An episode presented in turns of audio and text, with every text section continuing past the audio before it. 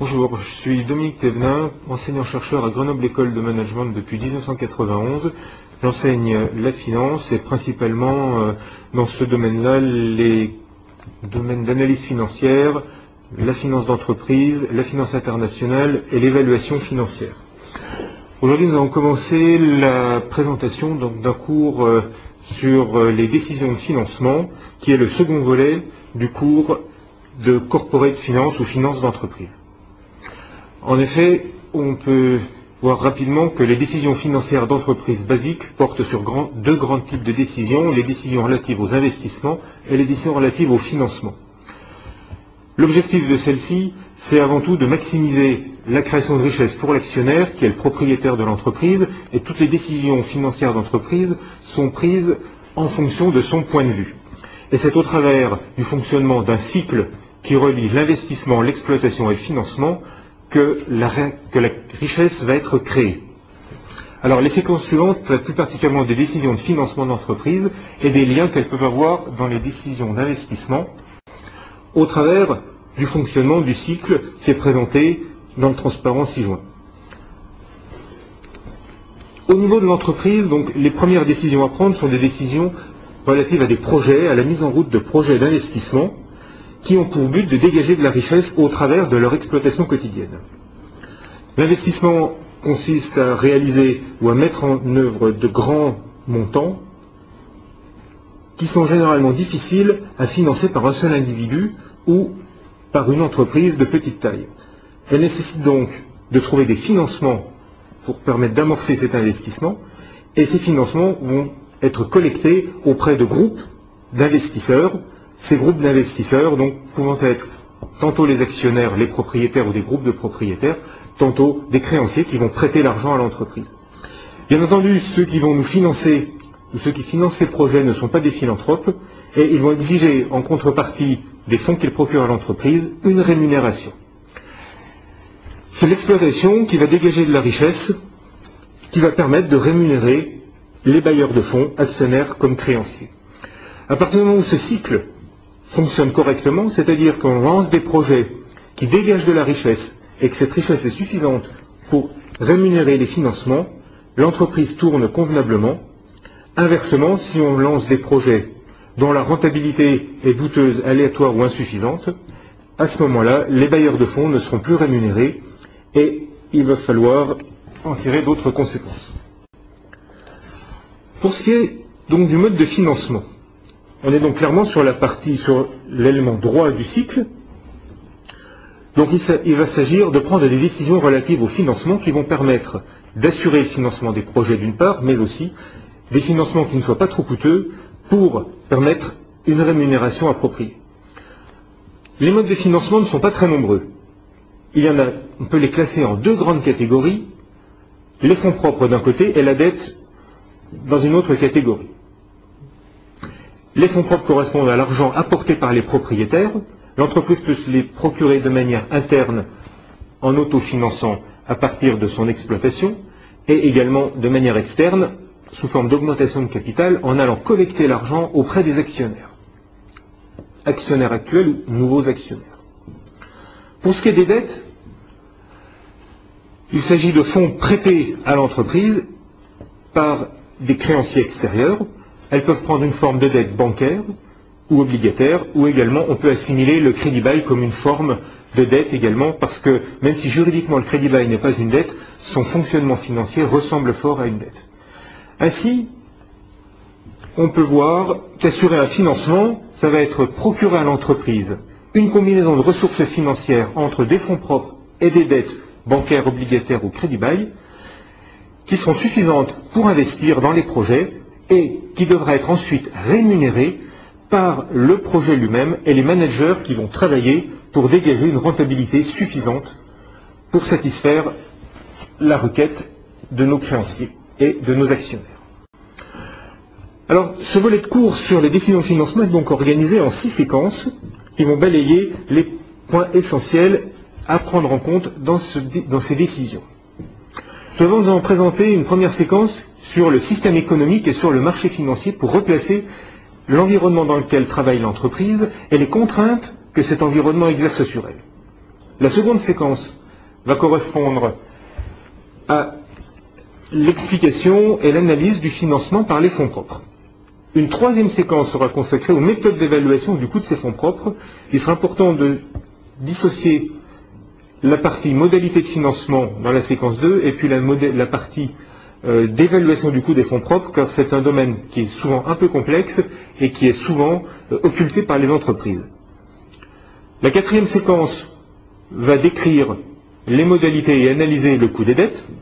La cinquième séquence sera consacrée au crédit bail et au coût du crédit bail, et notamment aux manières de choisir, aux méthodes de choix qui vont permettre de choisir entre du crédit bail et des dettes.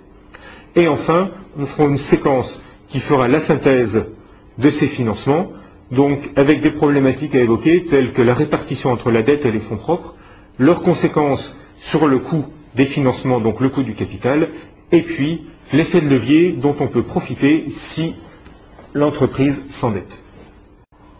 Cette première séquence est consacrée à la description et à l'analyse de l'environnement financier de l'entreprise, c'est-à-dire le système financier dans lequel elle évolue et le marché financier.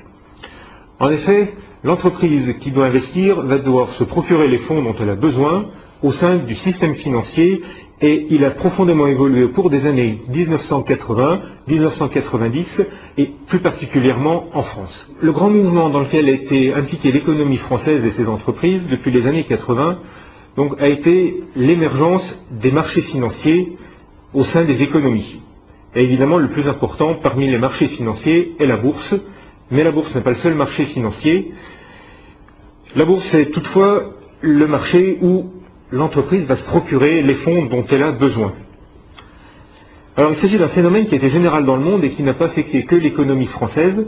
Il a été toutefois plus fort en France parce que nous avions une économie à caractère administré où le rôle de l'État dans l'économie et dans les entreprises était très fort. Et au cours des années 80 et 90, sous la pression internationale, il a fallu organiser le retrait de l'intervention publique et de l'intervention de l'État dans l'économie et le système financier au profit d'une régulation davantage effectuée par le marché.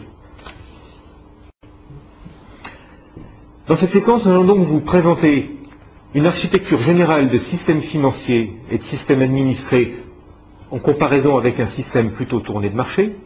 Dans un deuxième temps, nous allons vous présenter les évolutions depuis une vingtaine d'années du système français pour le décrire tel qu'il est au début des années 2000.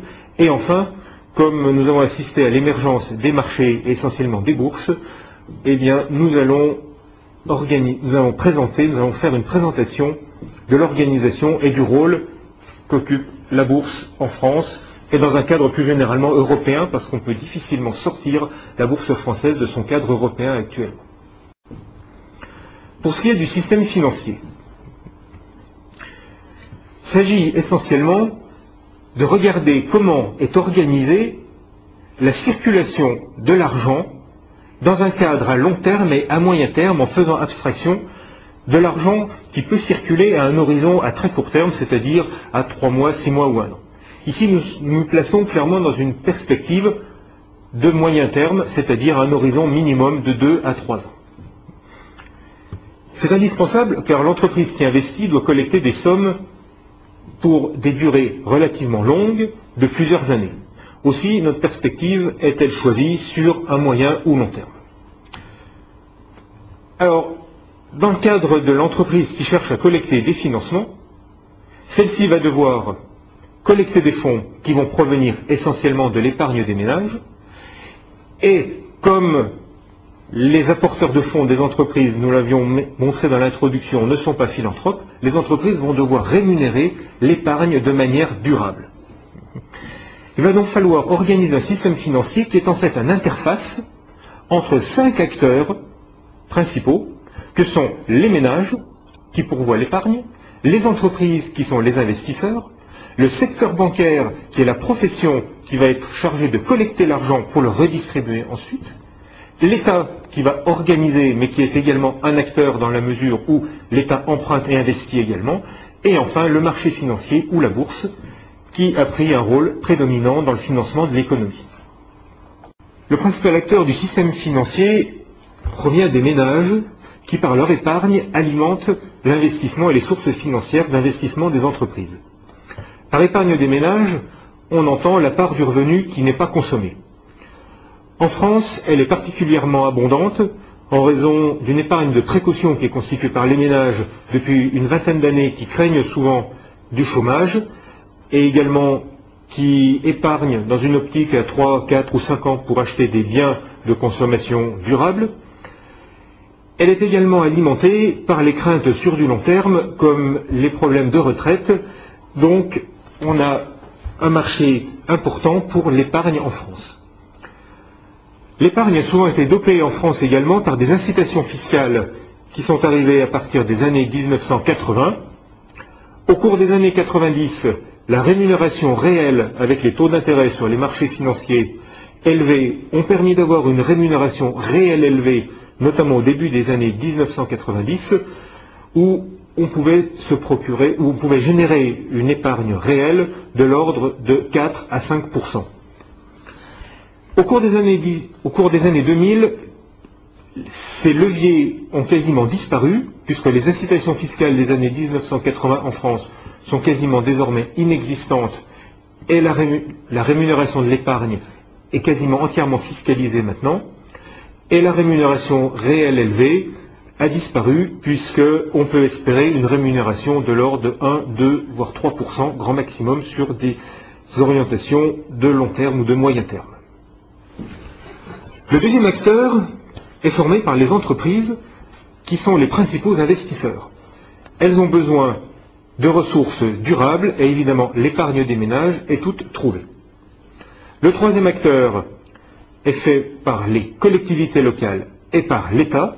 Ce sont eux qui ont à leur charge les investissements publics, les grandes infrastructures routières, les grandes infrastructures ferroviaires, les équipements en lycée, etc. En conséquence, ils doivent se procurer eux aussi des fonds pour investir.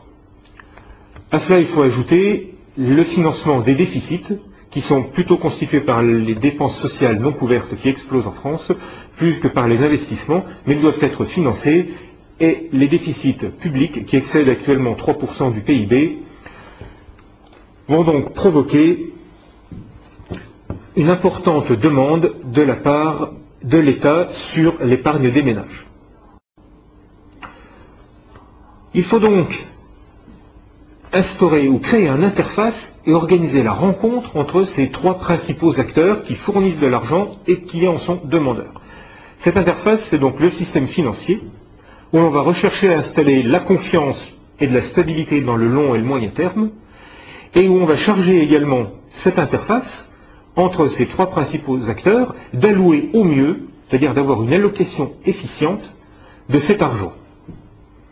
Alors pour cela, eh il reste donc deux acteurs dans le système financier.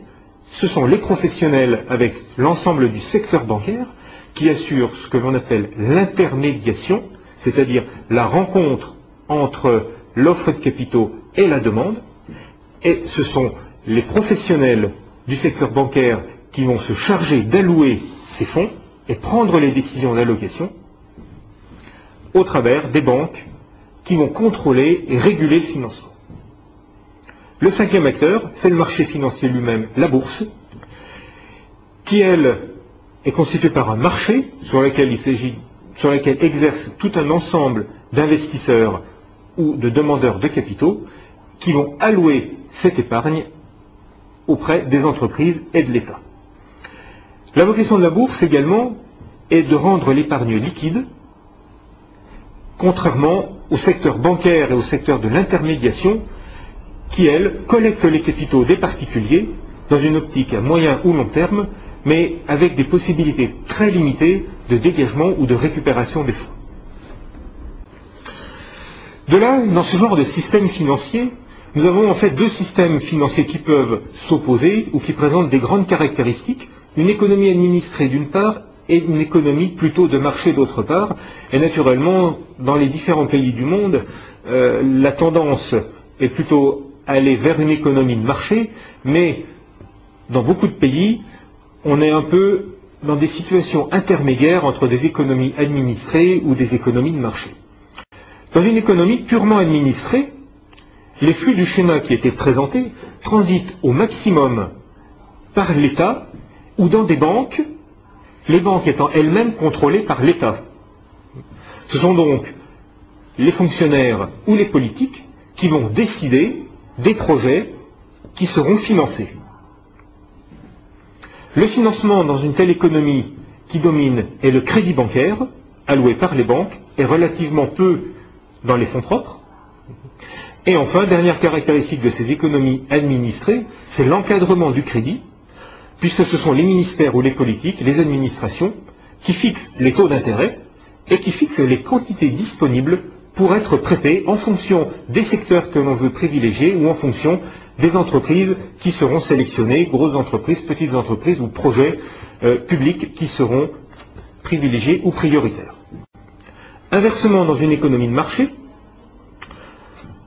la confiance porte sur la capacité des acteurs, ou ce que Adam Smith appelait la main invisible du marché, à allouer de manière efficace l'argent vers les projets.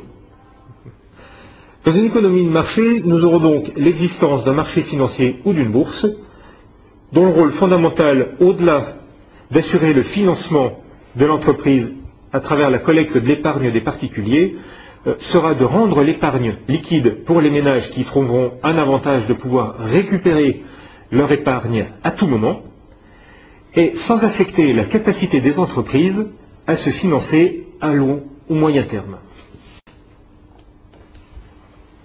Ainsi, on peut voir d'après le schéma que la différence principale entre une économie de marché et une économie administrée va plutôt reposer sur la largeur des flèches qui ont été mentionnées, flèches qui vont plutôt converger vers des banques et un secteur bancaire et vers l'État dans une économie purement administrée, comme c'était le cas dans les économies soviétiques et comme c'est encore en grande partie le cas dans des économies comme la Chine, Inversement, les flux et l'épaisseur des traits, des flèches, vont être beaucoup plus importants dans une économie de marché et vont converger plutôt vers le marché dans des économies européennes ou dans les économies anglo-saxonnes. Une fois que nous avons vu les principales caractéristiques des systèmes financiers et leur architecture, nous pouvons voir maintenant quelles sont les évolutions récentes du système économique et financier français. La période qui a suivi la libération jusqu'à donc de 1945 jusqu'à la période des années 80, et plus particulièrement 1985, qui a été une date charnière, correspond au fonctionnement de l'économie en France avec un système essentiellement administré. Pour cela, les banques ont été nationalisées, d'où des décisions d'investissement et de financement qui ont été prises essentiellement par l'État, par l'intermédiaire de ces banques nationalisées. Le système a été ce qu'on appelle un système cloisonné, où les banques ont été pratiquement toutes spécialisées dans un domaine d'activité et ont constitué des monopoles dans le financement de secteurs. Par exemple, le crédit local avait le monopole du financement des collectivités locales, des mairies, des départements et des régions.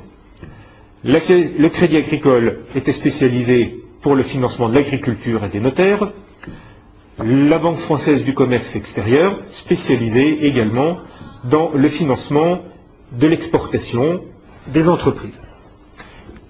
Et parallèlement à cela, nous avions trois grandes banques généralistes qui étaient des banques de dépôt, Crédit Lyonnais, Société Générale et BNP. Le crédit était encadré par les taux, mais aussi par les quantités qui pouvaient être prêtées par les banques, et chaque année, le ministère décidait de la masse monétaire qui pouvait être allouée pour allouer des crédits. L'État collectait directement ses besoins auprès des ménages par l'intermédiaire des CCP et par l'intermédiaire du Trésor public. Les entreprises publiques étaient nombreuses qu'elle soit du domaine administratif, qu'elle soit du domaine du service public, mais également du domaine industriel et concurrentiel, en particulier de 1982 à 1986 après la vague de nationalisation. Le rôle de la bourse pouvait être considéré comme étant marginal, et la conséquence de ce système était un financement des entreprises essentiellement par la dette. Il est vrai qu'à cette période, l'inflation des années 70 et du début des années 80 permettait de rembourser facilement la dette des entreprises. À partir de 1985, toute une série de réformes ont été entreprises pour faire passer la parenthèse française dans un système qui soit plus conforme aux pratiques internationales.